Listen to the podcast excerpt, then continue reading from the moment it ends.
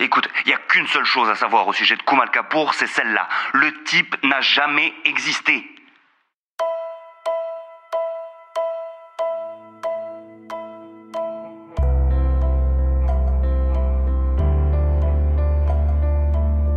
Je m'appelle Adrien Kolosevski et depuis 20 jours, je suis confiné. Ça fait maintenant plus de trois mois que le L32V est apparu et j'ai passé presque un tiers de ce temps enfermé chez moi. Tout s'est passé très vite et comme beaucoup de Français et même d'Européens, on n'a vraiment rien vu venir. Un premier cas de contamination par le L32V, virus ayant Il est temps de prendre un peu de recul sur les événements et de revenir quelques instants sur nos pas.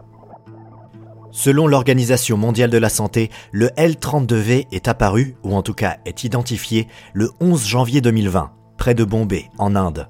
Les premiers décès ont suivi quelques jours à quelques heures plus tard. L'OMS a qualifié la situation en Inde de préoccupante. Les Un mesures prises mystérieux virus est apparu près de Bombay. le Le gouvernement indien vient de mettre en place... Le 18 janvier, le premier cas hors de l'Inde a été identifié en Chine. Et le lendemain, le 19 janvier 2020, les premiers cas sont apparus un peu partout en Europe. Et le 20 janvier, l'Organisation mondiale de la santé déclare le statut de pandémie mondiale. Le premier cas de L32V en France. Le gouvernement a annoncé que tout avait été mis en œuvre pour contenir l'épidémie le plus rapidement. La suite, vous la connaissez. Les gouvernements ont voulu dédramatiser la situation. Ils ont mis du temps à répondre et à prendre des décisions. On a entendu tout et n'importe quoi au sujet du L32V. Internet s'est enflammé. On en a fait des mèmes, des tweets, des statuts Facebook. On a tous pris ça à la légère. Jusqu'à ce que finalement, j'ai pris la décision de mettre en place une quarantaine sur tout le territoire. le 3 mars 2020, le président de la République ainsi que ses homologues européens ont annoncé le début du confinement. Pendant 40 jours et afin de ralentir la propagation, il sera Le interdit président à vient quiconque d'annoncer le de début du sortir de chez confinement soi. national afin de contenir la maladie. C'est une première. Trois mois. C'est tout ce qu'il aura fallu à un petit virus pour renverser complètement la société telle qu'on la connaissait. Et le plus étrange dans tout ça, c'est que ce virus semble être sorti de nulle part.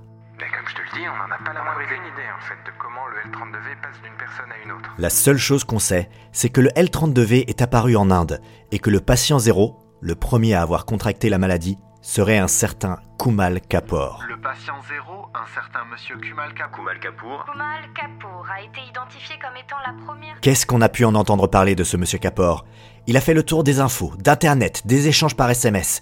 Mais aussi étrange que ça puisse paraître, personne ne sait ni à quoi il ressemble, ni d'où il sort. J'ai voulu faire mes propres recherches depuis chez moi. J'ai vite compris que j'étais en train de chercher une aiguille dans une botte de foin. Ouais. Sur les 18 millions d'habitants de Bombay, plus de 2 millions de personnes ont pour nom Kumal Kapoor. Imaginez essayer de chercher quelqu'un à Paris et la seule chose à votre disposition, c'est son nom. Et que pour couronner le tout, il s'appelle euh, François Martin ou Jacques Dupuis. La tâche est impossible. Non. Il fallait que je discute avec quelqu'un qui soit sur le terrain. Et puisque je peux pas me rendre sur place, j'ai dû prendre mon courage à deux mains et affronter mon passé. Euh, je vais pas te mentir, ça fait bizarre. Ça, c'est Patricia Blanche, mon ex. Ouais, je vois des trucs passer sur Facebook de temps en temps. Tu bosses dans une bibliothèque, hein, c'est ça? Une librairie, ouais. Enfin, avant tout ça en tout cas. Oui, bah bien sûr. Patricia et moi sommes sortis ensemble pendant huit mois au lycée, un record à l'époque. Et je sais pas quel type de relation vous avez avec vos anciens amours du lycée, mais de mon côté... Ça doit faire 15 ans. Ah ouais, la vache. Ouais, ça fait un moment. J'imagine qu'on ne sait pas de quoi est fait le futur, ni de qui on pourrait avoir besoin. Mais il se trouve que là, Patricia est la seule personne que je connaisse qui habite en Inde, et plus précisément à Bombay. Et toi, tu travailles dans l'informatique, c'est ça? Ouais, dans la recherche. Je bosse pour un centre de recherche en intelligence artificielle. Le siège est à Bombay où je travaille. Du coup, t'étais à Bombay quand l'épidémie a commencé? Ouais, c'était assez fou. Tout est allé très vite. J'ai l'impression qu'en 3-4 jours, on est passé de la routine quotidienne à un bordel pas possible. C'est-à-dire? Alors en fait, le gouvernement a bien réagi en imposant le confinement très rapidement, c'est juste que personne n'a eu le temps de se préparer ou de s'organiser. Il y a plein d'endroits de commerce qui ont été laissés à l'abandon tellement c'est allé vite. Et les victimes? Hum, Je connais plus trop les chiffres, mais il y a eu plus d'un million de cas dès la première semaine, si je me souviens bien. Et les hôpitaux ont été tellement débordés que le gouvernement a fait construire un hôpital en genre euh, 10 jours. Autant vous dire que le gouvernement indien n'y est pas allé dans la demi-mesure. Et euh, qu'est-ce que tu sais au sujet du fameux monsieur Kumal Kapoor? J'étais sûre que t'allais me poser la question. En vrai, pas grand-chose de plus que toi, j'imagine. Mais t'étais sur place, non?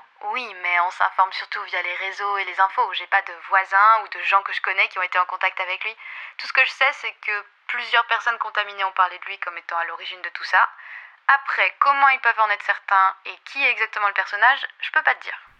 Patricia n'a pas tort. Si je me fais infecter, comment est-ce que je peux être sûr de l'origine de la transmission? Est-ce que je peux pointer du doigt quelqu'un et être à 100% sûr qu'il est le responsable de mes symptômes? Je ne pense pas. Alors pourquoi autant de gens peuvent être convaincus que la personne à l'origine de tout ça est ce fameux Monsieur Kapoor?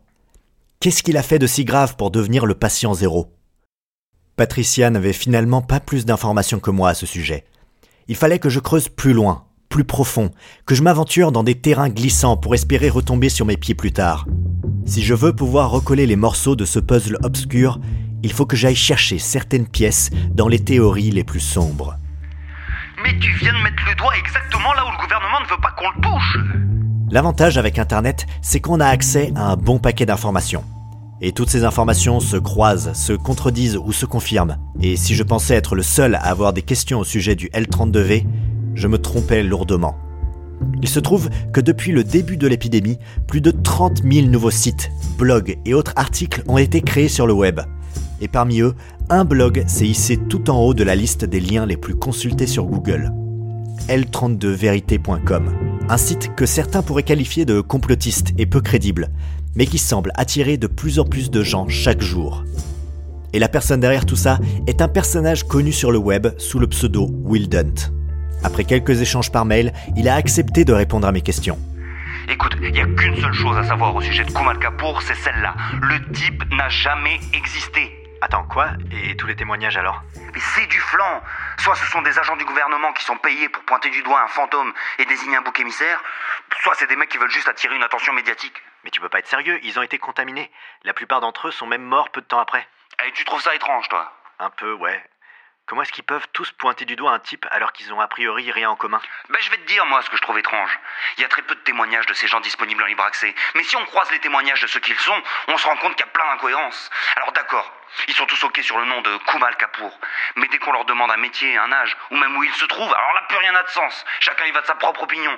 Un coup il est boucher, puis en fait c'est un fermier. Ah ben non, il habite au 31, mais finalement il vit dans une petite maison en banlieue. Je te le dis moi, ce mec, c'est une pure invention. Une pure invention.